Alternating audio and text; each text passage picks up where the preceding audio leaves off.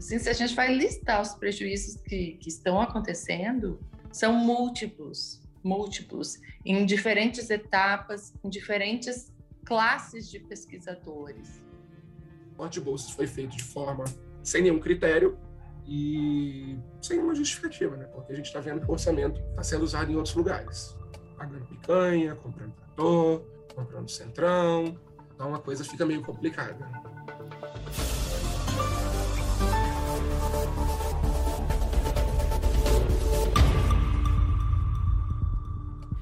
Está começando o último Trilha Cast, o podcast do Trilha Científica que abordou, em quatro episódios, questões ligadas ao êxodo de pesquisadores.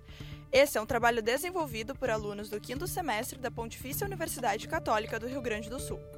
Eu sou a Lara Suxter e esse episódio vai abordar os cortes das bolsas de incentivo à pesquisa no Brasil e as consequências disso. Então, já acompanho assim a vida na universidade há bastante tempo. Esses cortes eles são assim dramáticos. Eles geram uma instabilidade que é muito difícil avaliar os estragos que isso causa.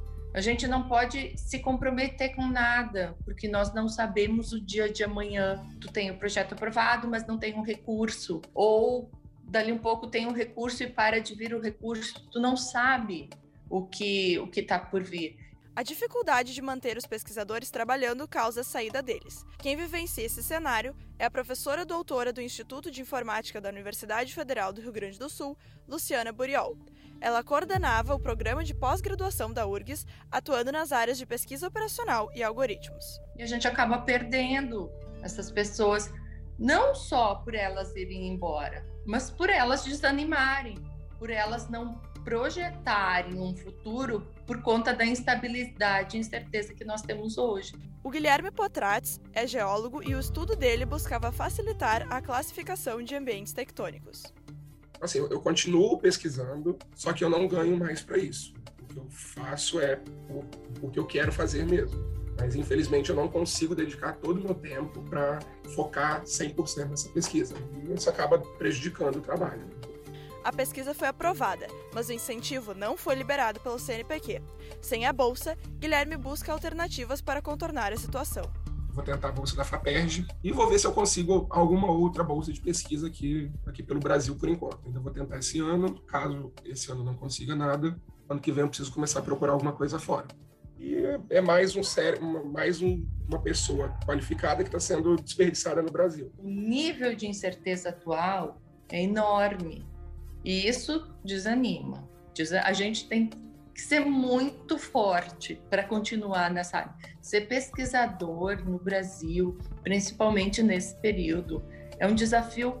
Então, olha, então a gente olha outros países que estão investindo massivamente em ciência e a gente olha aqui e vê o oposto. Então, isso é bem, bem desincentivador. Essa é a realidade de muitos pesquisadores. Neste ano, apenas 13% das bolsas de doutorado e pós-doutorado aprovadas pelo órgão serão pagas. O corte nas bolsas é reflexo da redução de 29% do orçamento do Ministério da Ciência, Tecnologia e Inovações, pasta responsável pela instituição de incentivo. Mas alguns colegas receberam, tiveram projetos do CNPq aprovados e esses projetos nunca foram pagos. Eu não tive a minha bolsa cortada eu não ganhei a bolsa. Eu, assim como mais de 2 mil pesquisadores. A gente participou desse, desse, desse último edital que teve, foi um edital de pós-doc é, do CNPq, era pós, pós-doutorado júnior, pós-doutorado sênior, é, pesquisador visitante, pós-doutorado no exterior. Por conta disso, Guilherme precisou rumar para outro segmento. Eu estou trabalhando em uma outra área que não tem nada a ver com geologia, estou trabalhando em uma em uma empresa que é lá dos Estados Unidos, que é um, é um e-commerce, uma compra e venda de, de produtos colecionáveis. Todos os meus anos de, de estudo e, de, que o próprio governo investiu em mim. Perfeito numa faculdade pública, mestrado, doutorado na universidade pública, uma especialização na universidade pública. Todo esse conhecimento está sendo jogado fora por eu ter tá, é, por estar tá fazendo isso. Esses cortes não são exclusividade do atual governo. É um orçamento que já vem sendo reduzido desde 2015. E de 2020 agora para 2021, o corte foi mais drástico ainda.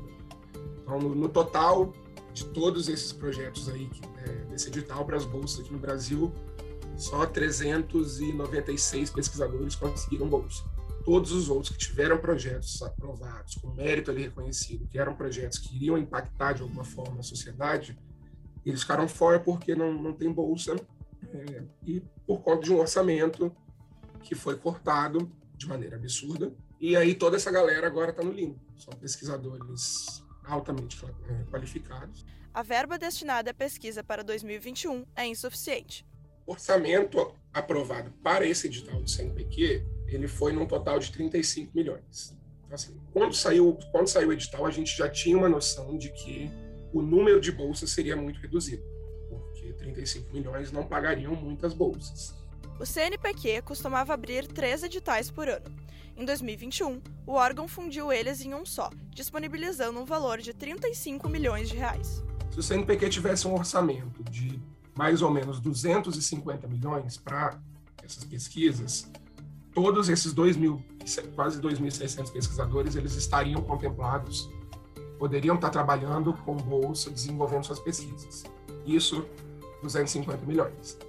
Para o que o governo está gastando com outras áreas, a gente vê que 250 milhões é nada. O governo não precisaria tirar orçamento de, nenhum, de nenhuma outra área, precisaria tirar de emenda parlamentar, da saúde e educação de lugar nenhum, porque existe um fundo que é o FNDTC, que é um fundo para desenvolvimento é, tecnológico e científico. Esse fundo ele tem mais de 5 bilhões em caixa, é um fundo constitucional. Porém, o ministro da Economia, Paulo Guedes, ele bloqueou esse fundo.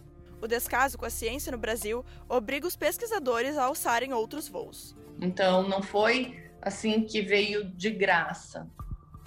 Eu fui atrás e pensando que eu queria viver uma realidade diferente. Eu queria ir para um país, para um lugar onde eu pudesse gastar o meu tempo de forma melhor no que eu sei fazer e que eu não vesse tanto estas injustiças que eu vejo aqui. Apesar de tudo, a educação ainda é a solução para o país.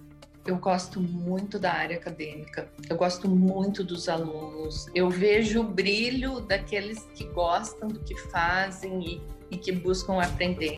E eu conversava com os alunos, eu tentava, nas minhas palavras, a dizer: é um investimento para o futuro, para vocês e para o país, ter pessoas que estejam especializadas em algumas áreas. O Brasil tem uma capacidade muito grande de desenvolver pesquisa básica gente não consegue aplicar muito isso justamente por falta de recurso, por falta de, de investimento do setor que aplicaria esse conhecimento. Então, eu acho que é isso. É, primeiro, é preciso mudar um pouco essa mentalidade e passar a investir em ciência e tecnologia de fato. Né? De acordo com a Sociedade Brasileira para o Progresso da Ciência, o Brasil investiu pouco mais de 1% do seu produto interno bruto, o PIB, em pesquisa e desenvolvimento no ano de 2018. Já países reconhecidamente inovadores, como Coreia do Sul e Israel, investiram mais de 4% na área. Qualquer país minimamente sério que queira se desenvolver investe em educação, ciência e tecnologia. É só a gente pegar os países asiáticos que estão crescendo absurdamente, em especial a China, porque investe muito pesado em ciência e tecnologia. O Brasil está indo cada vez mais para o caminho que não dá certo